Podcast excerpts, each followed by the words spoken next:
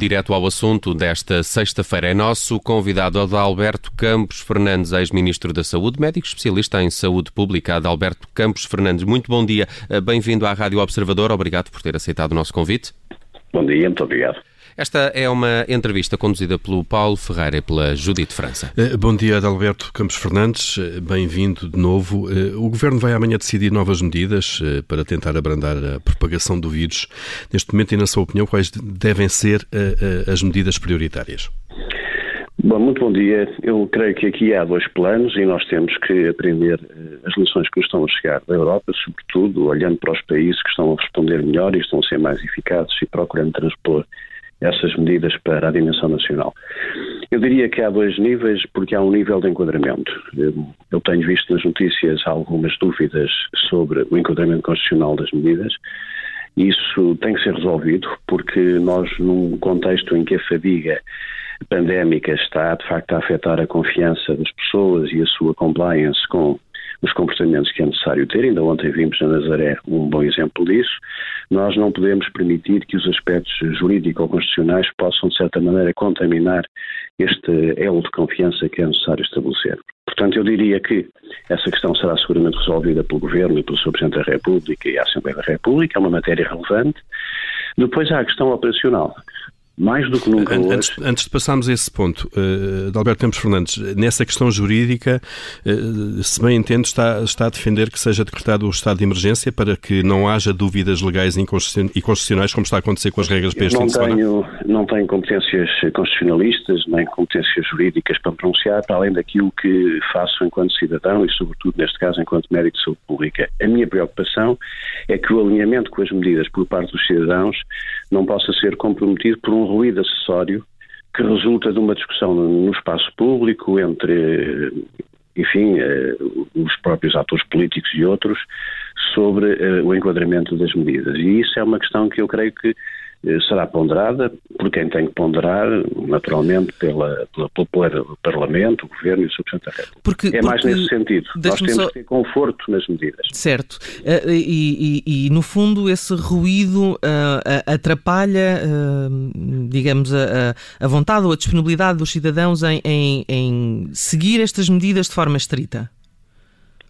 Sim, aliás, é óbvio que até há, há, aproveitamento político, não é, não vale a pena nós eh, metermos a cabeça debaixo da areia e vermos que o que acontece na Europa e está a acontecer em Portugal é que podem haver até eh, eh, forças políticas e entidades políticas que queiram tirar partido desta confusão e, e, e em vez de entrarmos num, num, quadro, digamos, de estabilidade e, e de alinhamento entre todos, nós estamos a discutir coisas que são acessórias relativamente ao essencial, que é o problema de saúde pública.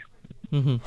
E a questão, então. Uh, uh, a nível operacional. A questão operacional, exatamente. Bom, mais do que nunca, isto já tem sido dito por muitos de nós há muitas semanas e meses, é preciso, de uma vez por todas, ir para o terreno. Ir para o terreno significa abordar o terreno numa lógica de quadrícula. Mas quem ir para o terreno? Desculpe. Nós todos, naturalmente as autoridades de saúde, enfim, que o estão a fazer de uma forma muito esforçada, nomeadamente as equipas de saúde pública, mas é preciso o envolvimento das autarquias e eh, aquilo que eu defendo é uma, uma ação em quadrícula. É uma ação em que a especialização das medidas das intervenções tem a nível local e regional. Nós estamos todos cientes de que a economia não pode fechar, de que seria devastador para o país, então temos que fazer um trabalho que é um trabalho de terreno, é um trabalho de tratar de forma diferente aquilo que é diferente. Os mapas de risco parece que finalmente vão ser conhecidos e vão ser trabalhados. E nessa medida nós podemos ir tratando e gerindo o país, como aliás outros países estão a fazer, nomeadamente a Alemanha e a França, ao nível da especificidade epidemiológica dos territórios. Isto não tem nada a ver com discriminação, isto tem que ver com uma abordagem inteligente de um problema eh, grave de saúde pública. Isso, eh, nós teremos um enquadramento legal amanhã, seguramente com um conjunto de medidas, não significa que as medidas sejam aplicadas todas ao mesmo tempo a todos os territórios. Portanto, ninguém, defende uma, uma, gestão, uma gestão regional ou local em função, uh, em da função situação da epidemiológica local. E, portanto, eu, eu, usei a expressão quadrícula, quer dizer, é, significa exatamente isso. Nós olharmos para a realidade, que muitas vezes não é conselheira, repare, nós podemos ter zonas de alta intensidade ou de alta incidência uh, da pandemia, em que há contiguidade de conselhos, quer dizer, o vírus não escolhe as barreiras geográficas dos conselhos, portanto, não, não vamos supor que em determinadas zonas urbanas não temos que atuar simultaneamente em mais do que dois, três ou quatro conselhos ao mesmo tempo. Eh, uma questão sobre isso. Eh, há informação a esse nível detalhada que permita eh, tomar decisões que sejam eficazes? Há seguramente, as autoridades terão, nós nas universidades também temos, portanto é possível envolver, eu insisto muito envolver as autarquias e, e a proteção civil municipal e envolver as forças, digamos, que no terreno podem ajudar a moldar os comportamentos. É, claro que os cidadãos têm um papel importante a desempenhar, ninguém discute isso. O que aconteceu ontem na, na Nazaré é um bom exemplo disso. Uhum. Eh, decorre talvez de outras coisas, mas o envolvimento das autarquias também ajuda a prevenir este tipo uhum. de circunstâncias. Uma das ideias em cima da mesa, e talvez uh, vejamos amanhã uh, ser posta uh, em cima da mesa do Conselho de Ministros, é a diferenciação regional com base na utilização do sistema de semáforos, não é? Que indiquem vários níveis de risco. Isto faz sentido? Bom, eu tenho defendido, provavelmente não terá tido a ocasião de me ouvir, mas eu tenho defendido há vários meses, eu e outros, essa circunstância. Tenho, tenho, tenho ouvido, mas a, minha, mas a minha pergunta ia noutro sentido, que é, para si faz sentido, mas sabemos que a Ministra da Saúde um, tem dito que é discriminatório este tipo de sistema. Pois, eu não, não queria estar a comentar esse tipo de, de percepção. mas percebe, percebe a crítica? E não, não percebo, eh, não percebo, que de facto eh, nós hum, Há aqui um problema sobre discutir opiniões ou discutir evidência, quer dizer, é um aspecto que é muito complicado em fase eh, de dificuldades e, portanto, nós temos infelizmente a ciência ainda com poucas respostas. Uhum. Ora, o que nós devemos fazer, do meu ponto de vista, é aproveitar as respostas que a ciência tem, ainda que sejam poucas. Uh, sobrepor à ciência opiniões não me parece que nesta altura seja uma boa ideia. Portanto, isso permite permite efetivamente nós, com um diálogo aberto com a, com a população, feito até ao nível local, explicar que temos uma circunstância no momento, aconteceu, por exemplo, no Conselho de Cascais, uhum. esta, esta, este facto que Esta foi muito semana. referido do, dos jovens que foram para Lisboa. Bom, Cascais passou a ter, por um comportamento relativamente irresponsável dos jovens, passou a ter um problema. Então Cascais tem que gerir esse problema. E, aliás, o Presidente da Câmara fez nota disso e deu, deu nota pública dessa circunstância. Isto não tem nada de discriminação. Isto tem de agir localmente, pensar globalmente e agir localmente. Isto é uma frase, aliás, que é uma frase clássica que, da própria Organização Mundial de Saúde, que, que, recomenda que os problemas sejam pensados globalmente, mas a ação tem que ser local. Uhum.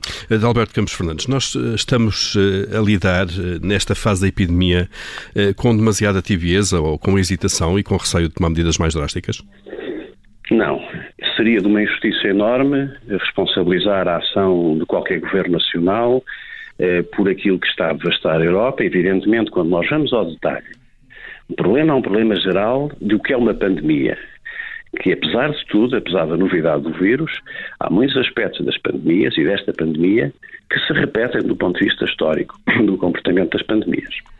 E nós temos visto pela Europa toda, os diferentes países, com enormíssimas dificuldades, a procurar conjugar eh, a proteção da economia com a proteção da, da saúde pública e vimos o, muitas medidas erráticas, muitos avanços e muitos recursos. Claro que há países que têm estado melhor do que outros. Eu, eu, eu cito o exemplo da Alemanha porque me parece ser de facto talvez o melhor exemplo neste momento. Agora, o tempo corre contra nós. Mas também andamos todos à procura da medida justa, não é? Eh, andámos e todos nós cometemos erros, já, já estamos fartos de repetir, cometer erros, comunicação a mais e terreno a menos, uhum. uh, contradições. Mas comunicação uh, eficaz ou, ou, é só comunicação política? Não, o facto de nós falarmos muitas vezes não significa que isso acrescente valor àquilo que estamos a dizer ou até aos, aos resultados que pretendemos obter. Não, eu não falo apenas da comunicação política, falo da comunicação em geral, porque, como os senhores sabem, eh, enquanto jornalistas, nos últimos meses, 70% do, do, dos noticiários são preenchidos com a situação da Covid. Uhum.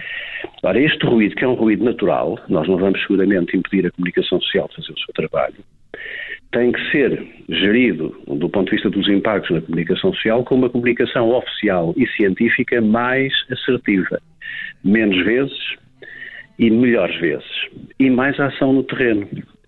eh, para que o, a preocupação que eu tenho e outros neste momento é que o elo de confiança entre quem toma e implementa as medidas e quem tem que as interiorizar e cumprir se começa a perder. Isso será muito difícil do ponto de vista depois do controle da situação nas próximas semanas uhum. e do impacto nos hospitais e, no trabalho dos médicos, dos enfermeiros e dos técnicos de saúde. Por falar em impacto uh, nos hospitais, a tentativa é obviamente de baixar o número uh, de pessoas infectadas e as que recorrem aos, ao, ao, Serviço Nacional de Saúde.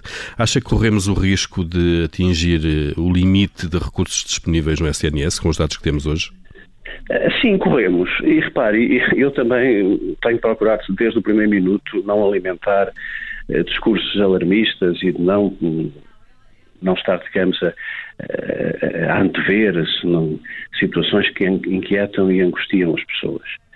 Mas numa fase em que temos um problema concreto, não adianta iludir esse problema. Nós temos um problema concreto, eh, que se está, eh, felizmente ainda, eh, digamos, localizado a algumas unidades de saúde do país, eh, já em grande sofrimento, mas que poderá estender-se a todo o país. Portanto, quem vai para o mar, como diz o povo, havia sem terra. Uhum. E, e, a terra, a terra tem sido, a terra tem sido ouvida, ou seja, uh, uh, os profissionais de saúde e essa queixa também tem sido uh, recorrente e temos aqui ouvido. Pois, assistimos essa, anteontem a um episódio que eu reputo absolutamente espantoso e que não pode acontecer o presidente da ARS Lisboa Valdo Tejo a dizer uma coisa sobre articulação entre setores e, e, e 24 horas depois a ser brutalmente desmentido por esses mesmos setores. Quer dizer, é preciso ter a noção do impacto que isto tem no terreno. Está, está a falar da articulação entre público e privado. Não, exatamente. Podia, ou, ou, entre público e social também, ou, ou, ou entre público e público. Eh, portanto, é, estas questões tratam-se nos gabinetes, preparam-se do ponto de vista da logística operacional e, e, e não se discutem ou não se dirimem em, em, em, declarações deste tipo na praça pública. Quando eu digo quem vai para o mar a via sem terra, significa quando nós estamos perante uh, um exercício terrível de, de, de defesa civil da população, nós mobilizamos toda a capacidade que o país tem. Aliás, neste momento, os Estados eh, não só os Estados-membros da União Europeia, mas todo o mundo, está a fazer a maior parceria que se podia imaginar com o setor privado farmacêutico para descobrirmos uma vacina eficaz. Eh, temos aqui um exemplo que tem expressão global, mundial e, e fortíssima na Europa. É, é neste sentido que eu digo, nós estamos a mobilizar os recursos disponíveis para fazer a defesa civil da nossa população e a proteção da nossa população. E essa articulação entre o setor público e os operadores privados em Portugal eh, está a ser feita como devia ou perdemos demasiado tempo a discutir questões até ideológicas? Pois, eu não sei. Neste momento, evidentemente, eu ouço algumas pessoas dizerem ah, mas eh, ainda não é preciso, eh, não será necessário. Não sei, mas o que nós vemos também nas notícias e que decorre, aliás, de experiências passadas, é que os próprios hospitais públicos vão pedindo apoio localmente a misericórdias, a entidades de direito privado, para fazer uma cogestão das camas de internamento e libertar eh, espaço e também recursos, uma vez que as pessoas, os profissionais estão a ficar eh, muito uhum. sobrecarregados e cansados. Portanto, trata-se de organizar, de ir para o terreno, ter as coisas preparadas para daqui por uma semana, 15 dias, três semanas, não estarmos novamente todos a dizer que vamos fazer um plano, não é? Porque uhum. neste momento já não estamos na fase de fazer planos, estamos na fase de, de os aplicar. Mas eh, e o plano para as doenças não Covid? Também se tem falado muito disso, tem-se falado do aumento exponencial de, de casos uh, e de mortes uh, que numa primeira fase foram atribuídas pelo Primeiro-Ministro a uma onda de calor. Hoje em dia, uhum. aparentemente, já há estudos a decorrer sobre o porquê deste incremento face ao ano passado em, uh, portanto, em, em mortes não Covid. Um, eu, eu uh, pergunto-lhe se uh, não falta um plano para essas doenças não Covid? Com hospitais já a cancelar cirurgias, tratamentos, já para não falar nas consultas? Quando nós falamos na mobilização inteligente dos recursos do ponto de vista global, damos logo à partida, eh, constatamos que o SNS, como entidade central do sistema de saúde e de responsabilidade pública maior, tem que garantir que as situações emergentes, agudas, que é os afluxos Covid e as situações de emergência são resolvidas. Naturalmente que, como está a dizer e muito bem, A colaboração neste momento entre setores pode ajudar em nós não deixarmos de deteriorar e agravar, em termos de espera, necessidades de saúde não Covid, de doentes crónicos com doenças potencialmente graves, que precisam de coisas tão simples como fazer um exame complementar diagnóstico, de ter uma consulta ou de iniciar um tratamento. Uhum. E isto tem uma duração limitada no tempo. Porque as doenças vão evoluindo, não é? Falar, nós não estamos a discutir a alteração do modelo constitucional do sistema de saúde em Portugal. Não estamos a falar agora de uma operação de privatização do sistema de saúde. Isto é, aliás, eu diria, hum, causa até alguma perplexidade este tipo de argumentos porque ninguém está a pôr em causa o modelo constitucional, nem sequer a importância central de um Serviço Nacional de Saúde universal e geral. Mas não se limpam armas em guerra, não é? Pessoas, estamos a falar de pessoas que estão em sofrimento, que já se estão assustadas e que, e que muitas ficam em casa com medo de ir aos hospitais. E, portanto, estamos a falar, se quiser, de uma perspectiva humanitária da sociedade em detrimento de uma outra perspectiva que eu não, não consigo caracterizar. Eu gostava de o ouvir sobre se os privados devem tratar maioritariamente casos Covid ou não, mas antes disso, e tendo em conta as críticas dos profissionais no terreno de que não há rede entre hospitais públicos, eu pergunto-me como é que seria possível articular isto tudo com os privados ainda. Poxa, nós estamos no século XXI, estamos na União Europeia, somos um país do primeiro mundo. Eu nem me quero passar pela cabeça que nós não temos condições de nos articular. Nós articulamos todos os dias. Isto, isso está a acontecer todos os dias. Aliás, os hospitais entre eles e até através do INEM, o Centro de Orientação de Doentes Urgentes, o CODU, o que faz é a distribuição de doentes em função das disponibilidades que estão. Mas eh, tenho ouvido, como, como todos têm ouvido, que há danças de ambulâncias à porta dos hospitais sem saber para onde então, enviar os doentes. Então, esse aspecto é uma disfunção que tem que ser corrigida e que tem Por que ser quem? melhorada. Quem é que devia fazer essa gestão? Eu há dias vi nas notícias que até as Forças Armadas, que aliás têm sempre um papel absolutamente notável quando nós estamos perante crises de desorganização, estão a ajudar até o Ministério da Saúde em termos de planeamento e de logística. E muito bem, porque são muito competentes, são muito capazes. Nós estamos a falar de uma operação de logística, primeiro ponto, e segundo ponto, de coordenação. Nós temos em Portugal pessoas competentíssimas quer na área da saúde, quer na área de outras, de outras áreas setoriais, que podem ajudar. Eh, e, portanto, eu aí acho que estamos a discutir isto, não fará muito sentido, é uma questão de eh, fazermos um pouco melhor, chamar as pessoas que são capazes de de organizar isto e eliminar eh, esse tipo de descoordenações que está referido. Mas nesta, nesta altura, nesta fase de, desta epidemia, esse trabalho não devia ter já sido feito, isto é, não devíamos estar a discutir de facto essas disfunções uh, e devíamos ter planeado melhor nos últimos meses? Vamos ser justos. Nós temos neste momento, temos no país 20 mil camas no Serviço Nacional de Saúde, temos centenas eh, de unidades de saúde, cuidados primários e hospitais, e, temos, naturalmente, eh, notícias sobre 5, 6 casos, que são muito mediatizados e que são graves. Portanto, a mensagem que é importante passar para a população é que o sistema, no seu conjunto, está a funcionar normalmente, eu diria, eh, com uma taxa de disfunções ou de erros de 5, 6%, eh, que têm que ser resolvidos.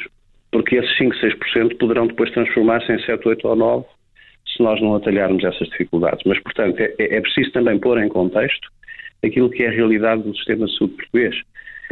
Felizmente, a esmagadora maioria das coisas correm bem, eh, há coisas que não que correm mal, têm que ser corrigidas e, e aí foi aquilo que falámos em nada. Uhum. Uh, Dalberto Campos Fernandes uh, teve responsabilidade como Ministro da Saúde no, no, nos últimos anos. o tema de, dos recursos para o setor tem sido central na discussão do próximo. Orçamento do Estado. O que lhe pergunto é se, eh, sabendo o que hoje sabemos, se de facto a saúde teve os recursos que devia ter tido na anterior legislatura. Olha, eu, eh, agora, se me pede uma nota de, de comentário político fora da saúde pública, eu fiquei absolutamente surpreendido, para não dizer mesmo perplexo, com os argumentos que foram avançados para que o Bloco de Esquerda não apoiasse o orçamento, sendo certo que entre o meu tempo de saída do governo e o atual há um, um acréscimo de praticamente 3 mil milhões de euros de reforço orçamental. Têm a lei de bases de saúde que queriam ter.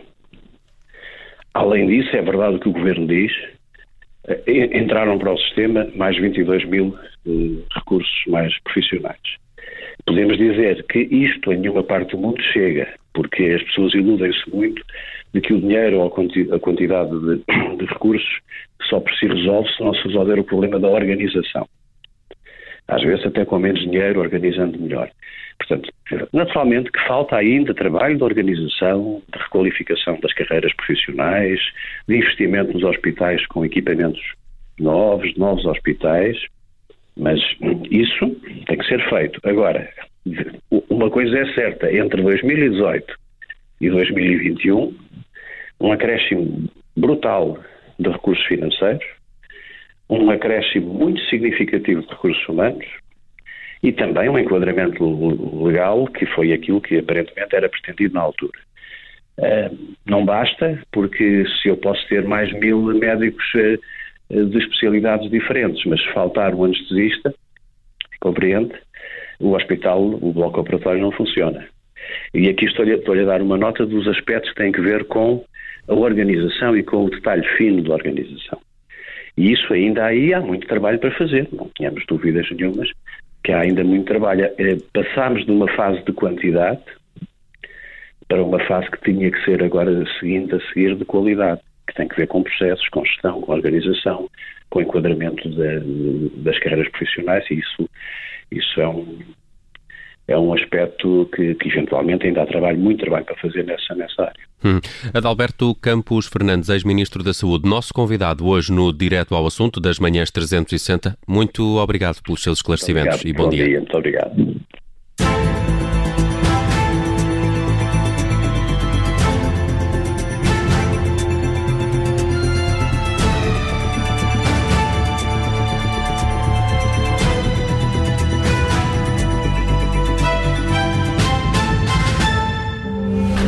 Obrigada por ter ouvido este podcast. Se gostou, pode subscrevê-lo, pode partilhá-lo e também pode ouvir a Rádio Observador online em 98.7 em Lisboa e em 98.4 no Porto.